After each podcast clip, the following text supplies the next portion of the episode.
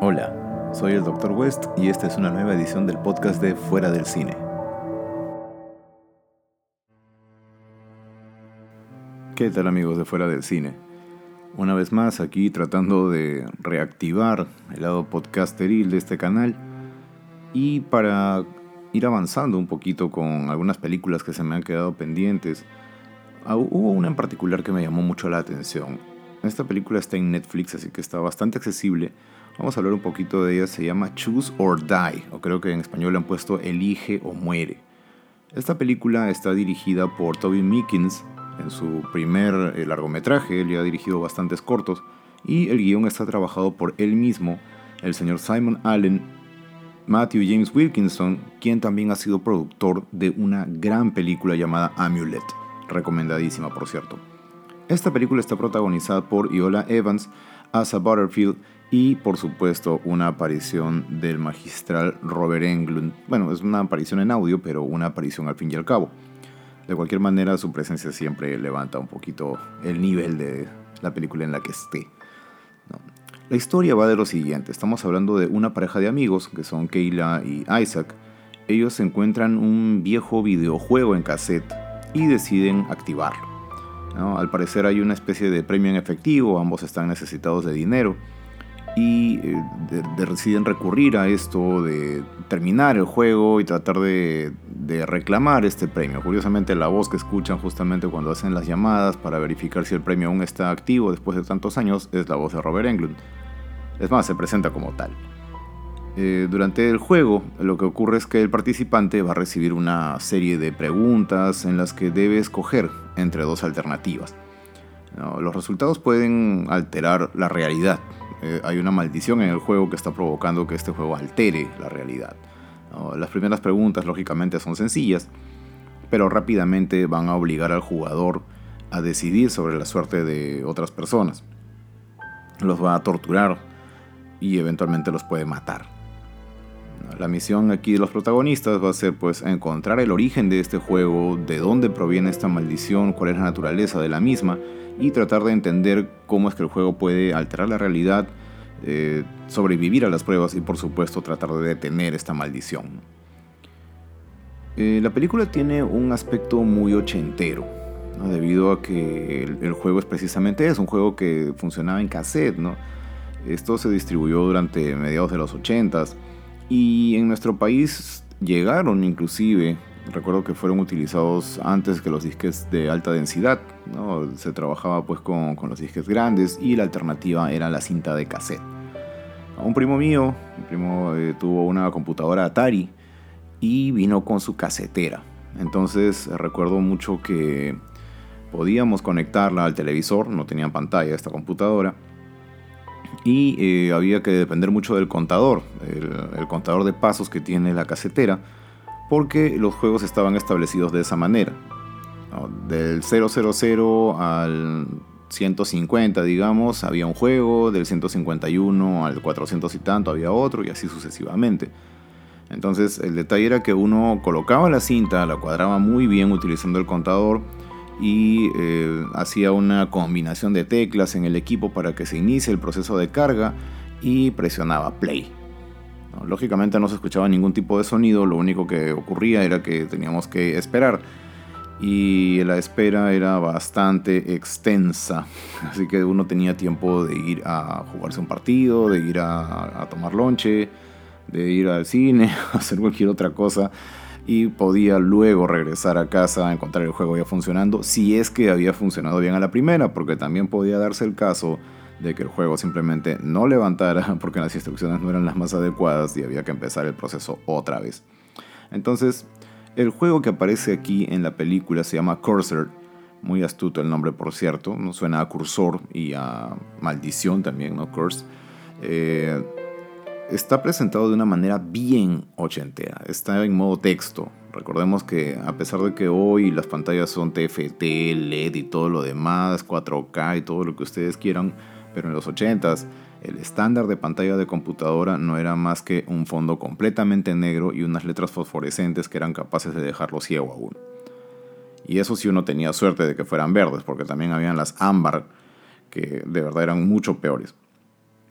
Así que uno que estaba metido en computadoras desde muy pequeño se veía obligado a ver los juegos de esa manera. Los juegos a colores llegaron bastante después en computadora. Afortunadamente la Atari dependía del televisor, así que ya se podían ver colores. Sin embargo, en, en, la película, Cursor es un juego que corre en modo texto, es decir, no hay gráficos más que generados con puntitos o cosas así, y nos trae de regreso a esta estética bien, bien ochentera. Los que hemos eh, pasado por esa etapa, los que hemos podido jugar algunos juegos de, de aquel entonces, es muy fácil que nos sintamos identificados con este, esta estética que le han dado a la película. Eh, por si eso fuera poco, un factor también interesante es que la ambientación en general, a pesar de ser muy actual, tiene bastantes referencias a los 80s. Durante la película los protagonistas hablan muchísimo de, aquellos años. Eh, por un momento llegan inclusive a tenerles un poquito de cólera, pero hacen que funcione. Eh, lo que sí nunca llegó a nuestro país fue este aspecto de los premios. no recuerdo sinceramente si habíamos tenido algún videojuego que por parte de la productora, por parte de, de la empresa, de la marca, había ofrecido algún premio propiamente dicho en nuestro país. Honestamente lo dudo mucho. Aún ahora no se hace, así que me imagino que en ese entonces tampoco. Entonces era algo muy novedoso porque pese a todo uno se llegaba a enterar de que estos premios existían habían revistas que llegaron mucho tiempo después donde nos hablaban de estos eh, premios para videojuegos y cosas como esa. Entonces, eh, todo esto, toda esta estética, toda esta mística bastante ochentera fue la que me hizo interesar en la película. Así que decidí verla. Ahora, factores positivos. Lógicamente, la onda ochentera. La naturaleza del juego hace que, que todo se vea muy ochentas a pesar de que estamos en el presente. Eh, el nombre de Cursor, que me parece genial, de verdad. Es más, me hubiera gustado que la película se llame así, no sé por qué le pusieron Choose or Die, suena a, no sé, cualquier otro tipo de, película. Eh, hay un factor también relativamente medieval en la tónica del juego, porque habla de ser digno, de superar las pruebas, ¿no? Suena un poquito a, un juicio o algo por el estilo, muy propio también de los juegos en modo texto de aquellos años. Otra cosita que también me llamó mucho la atención fue la música. Eh, cuando vi que en los créditos aparecía el nombre del señor Liam Howlett, eh, ya inmediatamente la película me compró. Liam Howlett eh, es el cerebro de lo que fue la banda Prodigy. Prodigy es una de mis bandas favoritas de todos los tiempos, música big beat, electrónica, toques de punk. Es realmente una de las mejores bandas que este humilde servidor haya conocido y bueno, que desgraciadamente llegó a su fin con el fallecimiento de uno de sus principales miembros, que era Keith Flint.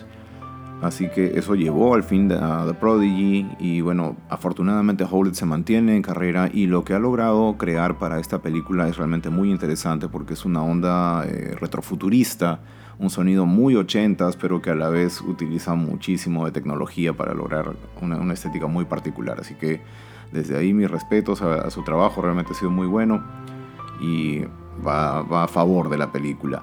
Robert Englund, aunque sea solamente su voz, pues uno jamás se va a cansar de escucharlo y de reconocer su voz en, una producción. Y bueno, sigue siendo impresionante, ¿no? a pesar de que supuestamente es una llamada telefónica que debió haberse hecho hace 40 años. Eh, como factores negativos. Factores negativos, el desarrollo del juego como tal. Eh, nos queda muy confuso esto de la selección entre preguntas y las consecuencias de las mismas. No juega con sus propias reglas. Algo que es muy importante es que debemos tener claro cómo va a funcionar esto. Por mucho que haya un factor sorpresa, debe ser fácil de comprender. En la película no ocurre esto. Eh, pierde coherencia en la historia, ¿no? Se vuelve demasiado inesperado, demasiado inexplicable. Y, eso, en lugar de generarnos eh, mayor interés, lo único que logra es confundirnos. Ahí creo que falla la película. Eh, dentro del, juego de Cursor, como, como siempre digo, cuando uno ve una película de terror, tiende a tratar de creerse lo que está ocurriendo. Pero las explicaciones que da la película tienen que ser más consistentes. Eh, aquí se rompe mucho la ilusión. Nos salimos de, lo que nos está mostrando porque cuando nosotros inmediatamente tratamos de buscar una explicación sensata a lo que está pasando con las reglas del juego, se rompe la ilusión. Y ese es un gran problema que tiene. Esto pasa montones de veces durante la película. Eh, siento que cuando exploramos la naturaleza del juego, el origen de, la maldición y todo esto, medio que se pierde la cosa. Los protagonistas también quieren aplicar su conocimiento sobre el juego y eh, no sé, no me resulta muy convincente. Por último, algo que también señalaría en un aspecto negativo es el final del juego en sí mismo. Eh, hay toda una expectativa causada y, siento que el final no es lo que uno esperaría, sobre todo alguien que ha jugado videojuegos de diferentes tipos desde aquel entonces. Eh, creo que se perdió una gran oportunidad allí. Los que hayan jugado cualquier videojuego, ya sea en PC o en alguna consola anterior a los 90 yo creo que se van a quedar tan desconcertados como yo cuando vean la película y cuando lleguen a la parte final del juego. En resumidas cuentas, Choose or Die tiene los elementos necesarios para hacer una buena película, para hacer algo memorable, pero hay buenas ideas que están mal ejecutadas. Eh, se siente un desorden dentro de la película, no hay eh, una, buena cohesión entre los hechos. Eh, un concepto quizás como este podría funcionar mucho, mucho mejor como un corto en una antología, quizás formando parte de algún volumen tipo Black Mirror o, algo similar.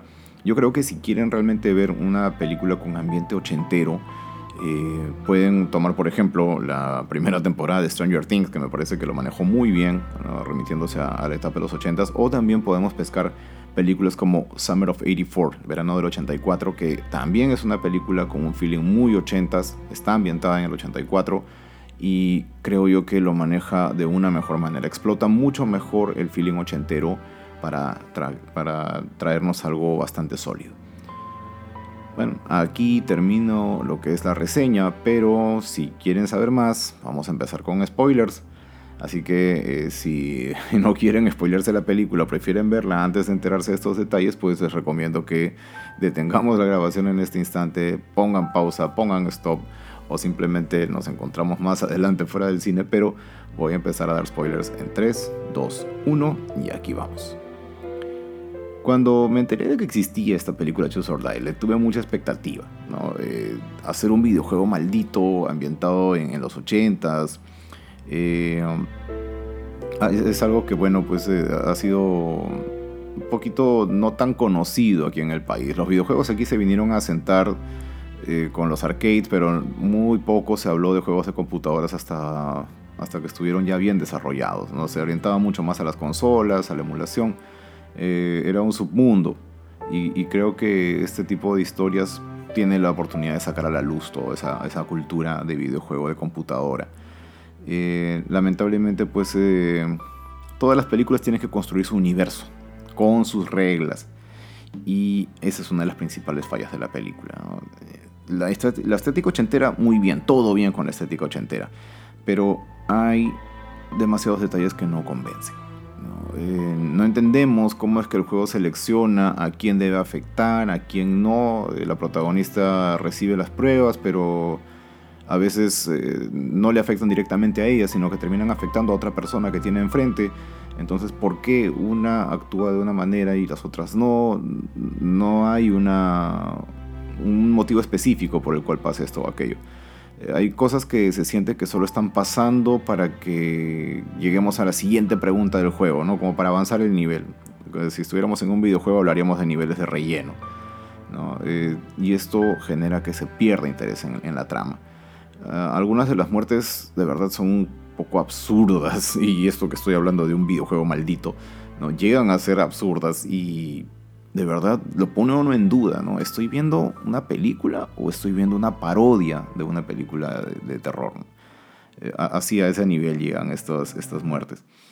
Eh, yo entiendo de que los protagonistas se supone que son hackers, coleccionistas, conocedores de lo que es el mundo de programación, pero cuando llegan a desenmarañar eh, la, estructura del juego, la estructura de Cursor, muestran que está hecho en un lenguaje incomprensible, y, me saca mucho de cuadro, y eso también lo digo como programador, que ellos hayan podido comprender todo el código solamente porque encontraron una suerte de diccionario, ¿no? donde decía qué significaba cada simbolito. Eh, no es tan fácil, no es tan sencillo como que solamente te digan, ah, este símbolo dice A, este dice B o este dice tal palabra, porque igual no necesariamente entiendes qué es lo que significa cada uno de ellos, ¿no? Hay funciones que están de por medio y no es tan fácil como solamente leer la traducción de lo que está ahí. Entonces ahí, me perdió un poquito. Más allá de eso, eh, logran trasladarlo como si fuera una app de celular. Eh, ¿Cómo hicieron para generar todo el cambio de, un, un, juego que estaba hecho para una pantalla CRT, lo llegaron a convertir en, una versión completamente digital? Bueno, no lo sé, la verdad no lo sé. Eh, deben ser muy buenos en lo que hacen, pero no me la creí. Trasladar, cuando trasladamos el juego de la pantalla eh, de, tubos antigua, ¿no? de esta pantalla de CRT, a la pantalla de un celular, se perdió bastante de la magia creo que ahí pudieron haber hecho algo mucho mejor. Eh, por otro lado, el hecho de que la maldición del juego beneficia solamente a una persona, a la cual en el fondo en la película jamás la enfrentamos. Cuando llegamos a encontrar el origen de la maldición vemos que todo se remite a una sola persona y en ningún momento los protagonistas tienen algún contacto con él. Entonces me da a pensar de que lo que querían era hacer una secuela, quizás tienen en mente una franquicia con esto, no lo sé. Eh, pero se frustra un poco la cosa de ver que no llegan nunca a enfrentarse con, esta persona. Eh, hacia el final de, la historia también hemos llegado a una lucha contra un jefe, una suerte de, boss fight, algo muy, muy común en los videojuegos también. Y este resulta siendo un coleccionista que lo vimos al comienzo de la película tratando de superar también las pruebas, metiéndose en todo un lío, afectando a su familia, etc y supuestamente logra superar las pruebas y por eso se termina convirtiendo en el jefe. Pero, ¿por qué? O sea, ¿qué hizo de especial? Porque no es que su vida fuera maravillosa, se ve que el tipo la está pasando muy mal. Eh, no se nota que sea un personaje dominante como para llamarlo un jefe, no nos da una explicación al respecto, no es que esté en una posición de poder ni nada, solo se ve que tiene un enorme control sobre su familia. Eh, y eso eh, no, no, no, no cuaja, no termina de cuajar para nada. El enfrentamiento final tiene un desenlace bastante confuso, que creo yo que pudieron haberlo manejado de otra manera. Eh, pero al final de todo, en ya los últimos minutos de la película, eh, Kayla, que es la protagonista, finalmente habla con el creador de Cursor y ella termina convirtiéndose en una especie de antihéroe, ¿no? Diciendo de que va a utilizar la maldición en su beneficio, eh, solamente eliminando a los malos, ¿no? Esto es recortado de Death Note, o sea, del anime quiero decir. Eh, es la Yagami, ¿no? De, de Death Note, decididamente solo que está utilizando un método extremadamente más difícil de manejar, mucho más complejo, ya que nuevamente no tenemos idea de cómo selecciona la maldición a, las personas implicadas. Entonces, eh, creo yo que hay películas con premisas similares que han salido mucho mejor. Eh, y es verdad también que hay otras que son mucho peores. no es que tampoco esto sea el fondo del cajón no es la, papaya que se quedó chancada al, final del cajón, pero sinceramente, para lo que pudieron haber hecho, me quedo por mucho con la banda sonora de Liam Howlett, me quedo con el escuchar a Robert Englund como un anfitrión de un videojuego y hay que que. hay que que. Yo me deleito con eso y eso vendría a ser lo más rescatable de la película. Y bueno, llegamos al final de esta reseña. Espero que les haya gustado y nos estamos encontrando entonces fuera del cine.